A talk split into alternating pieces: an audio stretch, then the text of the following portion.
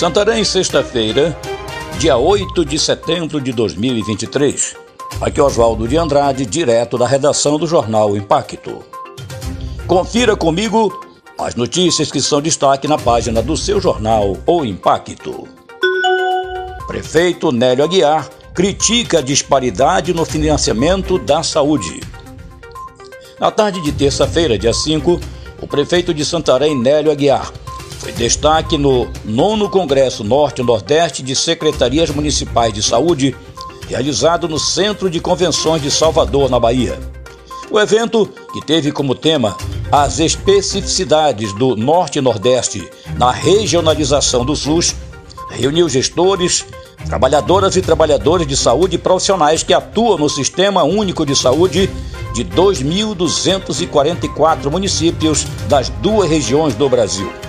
Durante o congresso, os participantes discutiram os desafios enfrentados pela assistência à saúde e o subfinanciamento crônico que afeta a área. A mesa de debates trouxe exemplos práticos das dificuldades enfrentadas pelos municípios, as disparidades regionais e peculiaridades que impactam na qualidade do atendimento. Obra de Dona Onete é reconhecida como Patrimônio Cultural e Imaterial do Pará. A Assembleia Legislativa do Pará, Alepa, aprovou o projeto de lei número 54/2023, que torna patrimônio cultural e imaterial do Estado a obra da musicista Ionete da Silveira Gama, que assume o nome artístico de Dona Onete e o título de Rainha do Carimbó Chamegado. A iniciativa foi anunciada na quarta-feira, dia 6. Idoso tem mão decepada a golpes de foice em Mojuí dos Campos. O suspeito foi preso.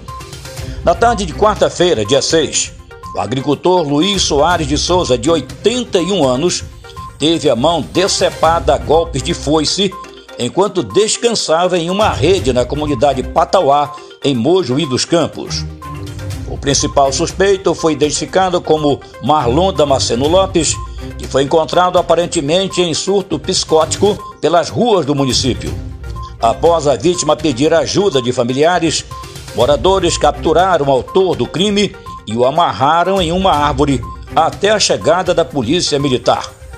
Marlon Damasceno é conhecido na localidade pelas mesmas práticas criminosas, inclusive já foi preso por matar a golpes de foice João Teixeira Campos, de 22 anos, em outubro de 2016 na comunidade Água Branca, em Mojuí dos Campos. Já à disposição da Justiça, o suspeito deve responder pelo crime de tentativa de homicídio.